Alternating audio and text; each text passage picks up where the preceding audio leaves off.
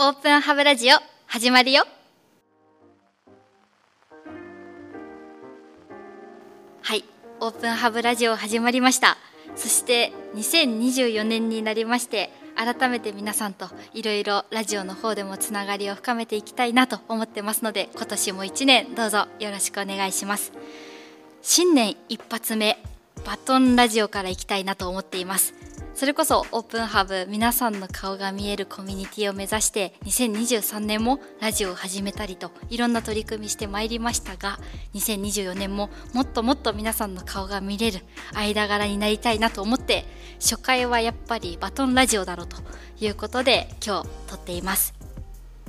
前回人類学そしてメッシュワークで働かれている水上さんをお招きしてラジオを撮ったわけですがそんな素敵な水上さんからご紹介をいただきました。ゲストと今日は撮っていきます。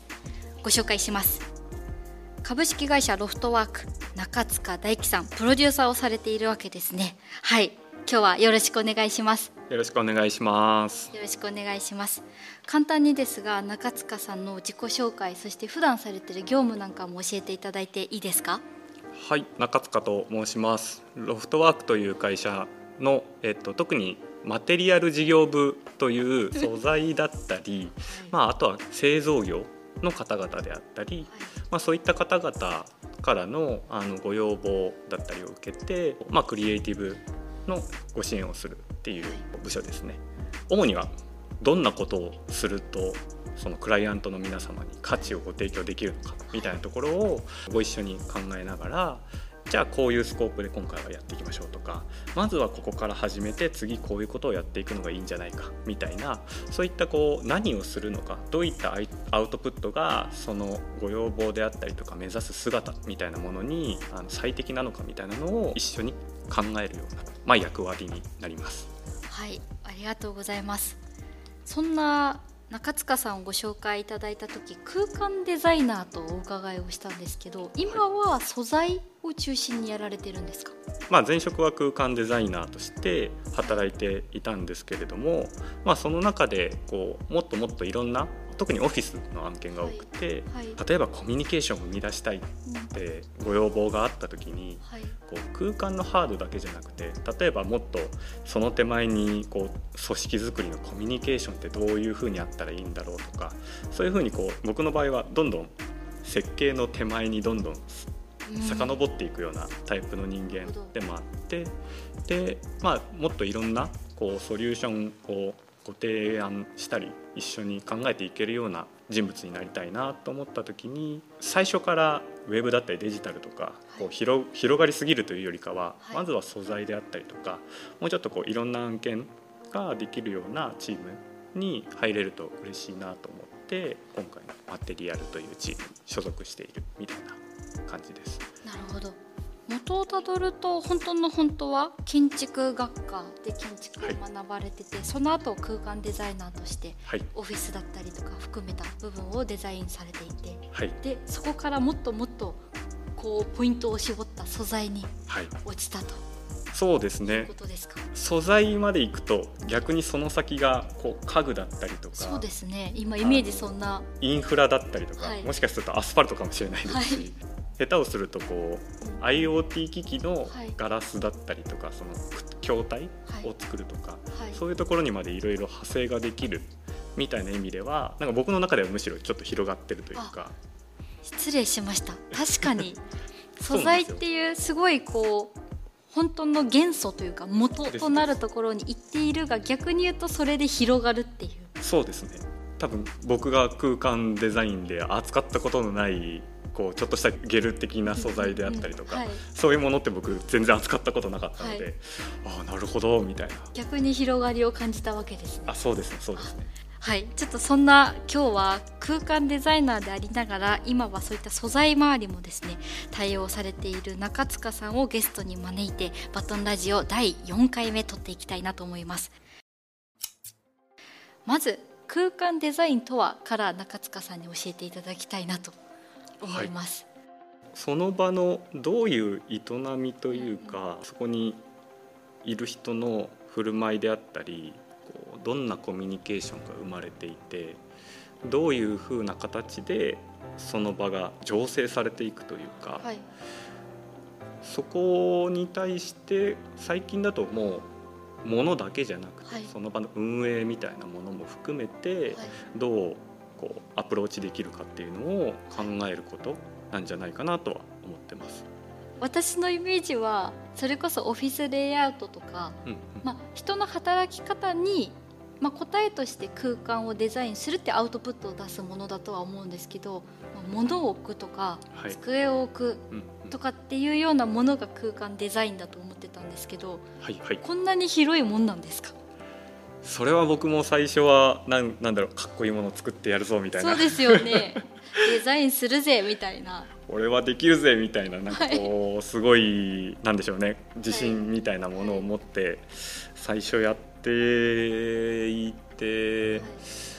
ただなんか僕の場合はこうものの美しさが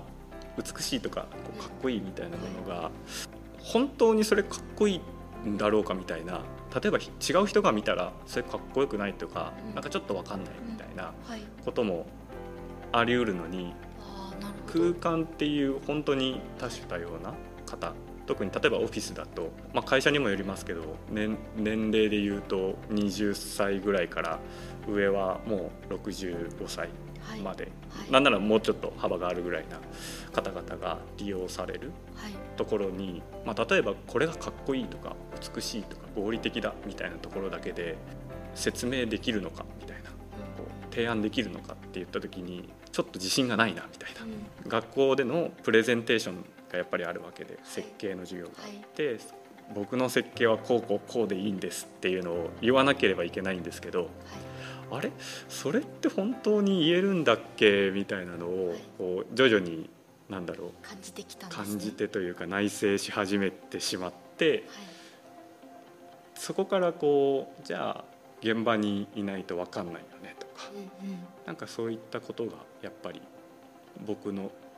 中でちょっとずつ蓄積されていったみたいなはい。そういうところはあるかもしれないなって思います。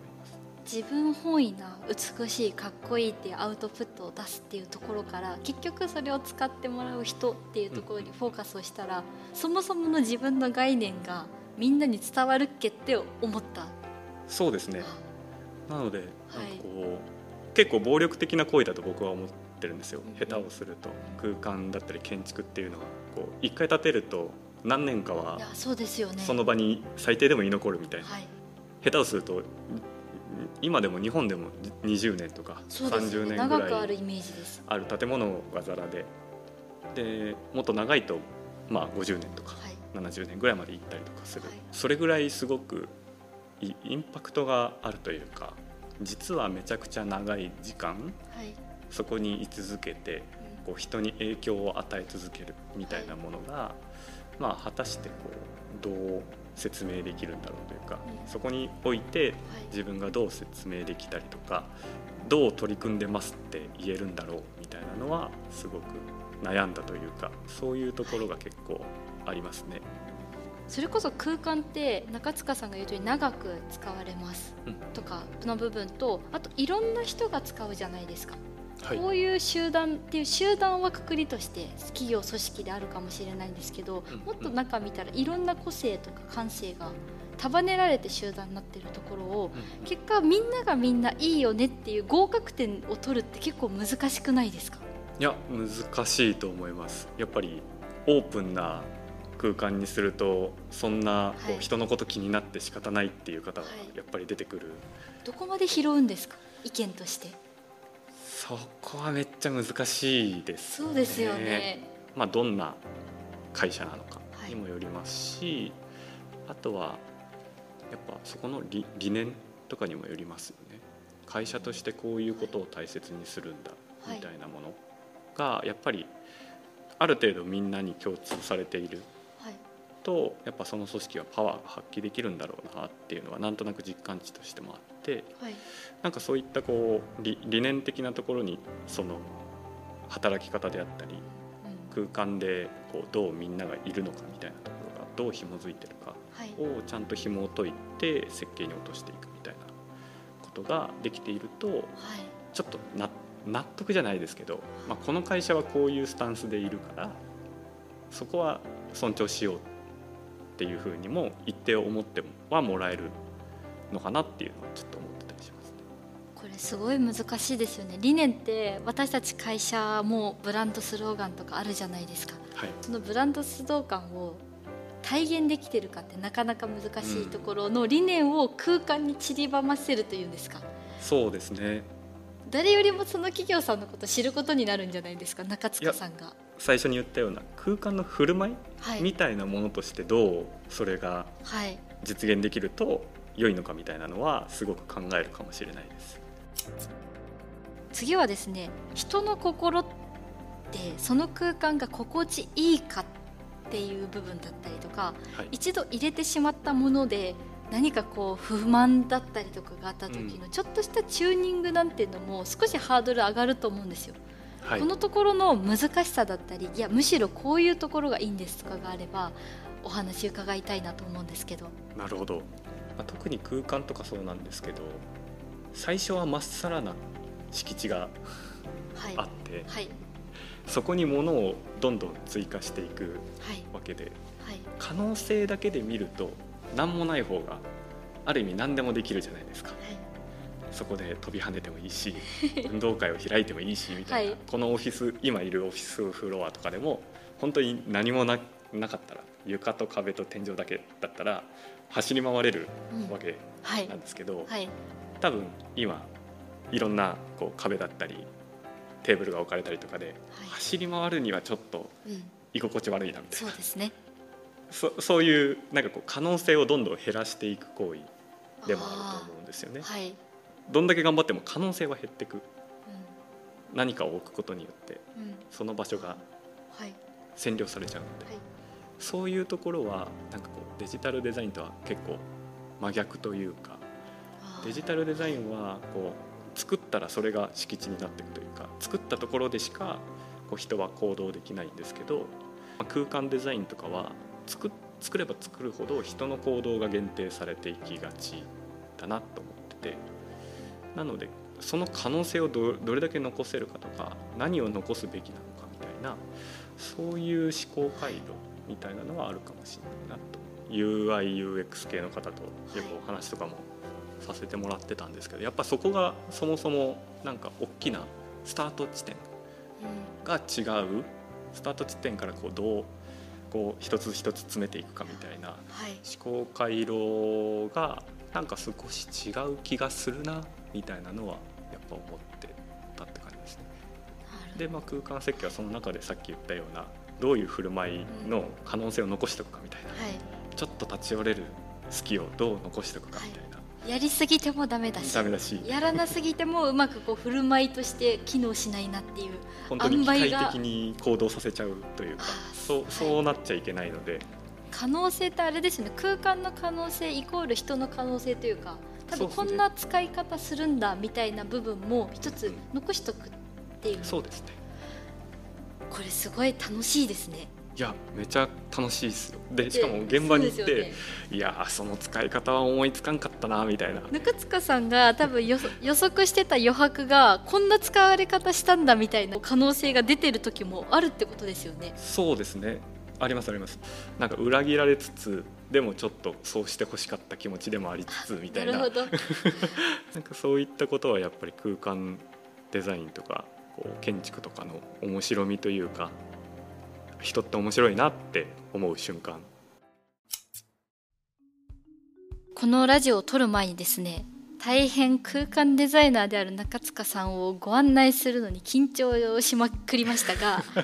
この大手町プレイス29階の今スタジオにいるんですがスタジオの近くにライブオフィスという我々従業員が本当に働いているエリアもですねご覧いただけるところになってまして中塚さんをご案内してきました。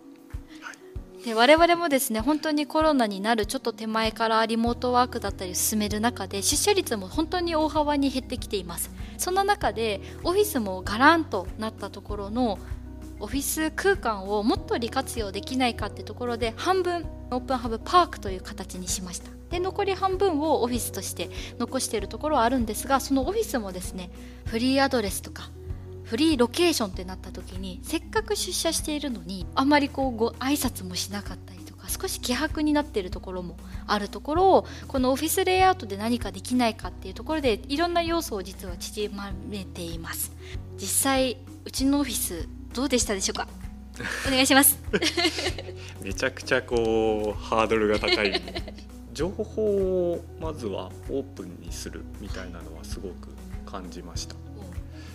まあ、大きなプロジェクターにどんな情報が映ってるとか、まあ、こう今、ね、誰がどこにいるとか、そういうこととかはまず積極的にされてるんだろうなってその中でプロトタイプみたいな、はい、なのでそういうものが置かれててちょっと多分仕事の隙間、はい、なんか5分集中切れたわ みたいな、はい、瞬間にあこれ言ってたあれかみたいな、うんうん、なんかそういう状態になってるのはいいなって思いました。普通にそういうプロトタイプが作れるっていうのもやっぱ会社としての強みだしそれがなんか実際オフィスの中にあるっていうのはなんかこうと当事者性がすごい上がりそうでいいなっていうところが一つ思っていたところですね。ただ僕だったらこうしたいなと思ったのは、小さななんかボードとかでも何でもいいんですけど、なんかそこにうまい問いかけを考えたいなと思ってこのアプリを使って知らない部署の上司の方とつながりを作るにはみたいな。なんかそういうついたてが1個立っててなんか付箋だけ置かれててもなんかいろいろピッてやりたくなるのかなとか。あなるほど。でそしたら作った人もあ確かにそれ面白いなと思うかもしれないし、はい、いやちげえんだよって思うかもしれないんですけど、はい、でもなんかそういうのがあるとそのブラッシュアップだったりとか次のアイデアだったり他の人が初めて自分アイデア出すみたいな時にでもなんかあそうやってみんな受け止めてくれるんだとかなんかこういうフィードバック返ってくるんだったらちょっと恥ずかしいけどなんかやってみるかみたいな。そういう例えば雰囲気が作れるのかもしれないなとかっていうのはオンライン上でデータでまとまってますってなると行かないと見ないじゃないですか。はい、でもこうオフィスにもそれがそのまま置いてあるだと、どうしても目に入るみたいな、付箋がいっぱい貼ってあったら10秒間だけそこにちょっと寄り道するみたいなこともあり得ると思うんですね、それがさっき言ってた可能性みたいな話だと思うんですけど、そういうことがあっても面白いんだろうなって思いました。出口ありきではなくてそこで何をしたいのかどうさせたいのかっていったところを、まあ、空気感含めてトータルデザインをする空間デザイナーの世界に入ってきました。いや本当に学びの多い時間でした。ありがとうございます。最後にこの空間デザインの面白さ。面白さ。をお伝えいただいて、ラジオ締めていきたいなと思います。空間デザインの面白さ。はい。なるほど。はいめちゃくちゃ難しいですね。えー、なんだろう。人？人。をちょっと合理的じゃないところも考えながら取り組める、うん、そこにアプローチできる？ツールだなとは思っていて、はい、なんか空間っていうものはそういうよくわかんないことが結構起きてる、はい、そこの実は大事な意味だったりをすくい上げられるっていうのはすごく豊かなこと面白いことなんじゃないかなって思ってます。ありがとうございます。第4回バトンラジオいろいろなメッセージが込められたところもう1回じゃ多分吸収しきれないと思うので何度も聞いてもらいたいなと思います。中塚さんありがとうございました。ありがとうございました。本日もお聞きくださりありがとうございます。これからも皆さんと一緒に空間を意識しながら明るい未来を作っていきましょう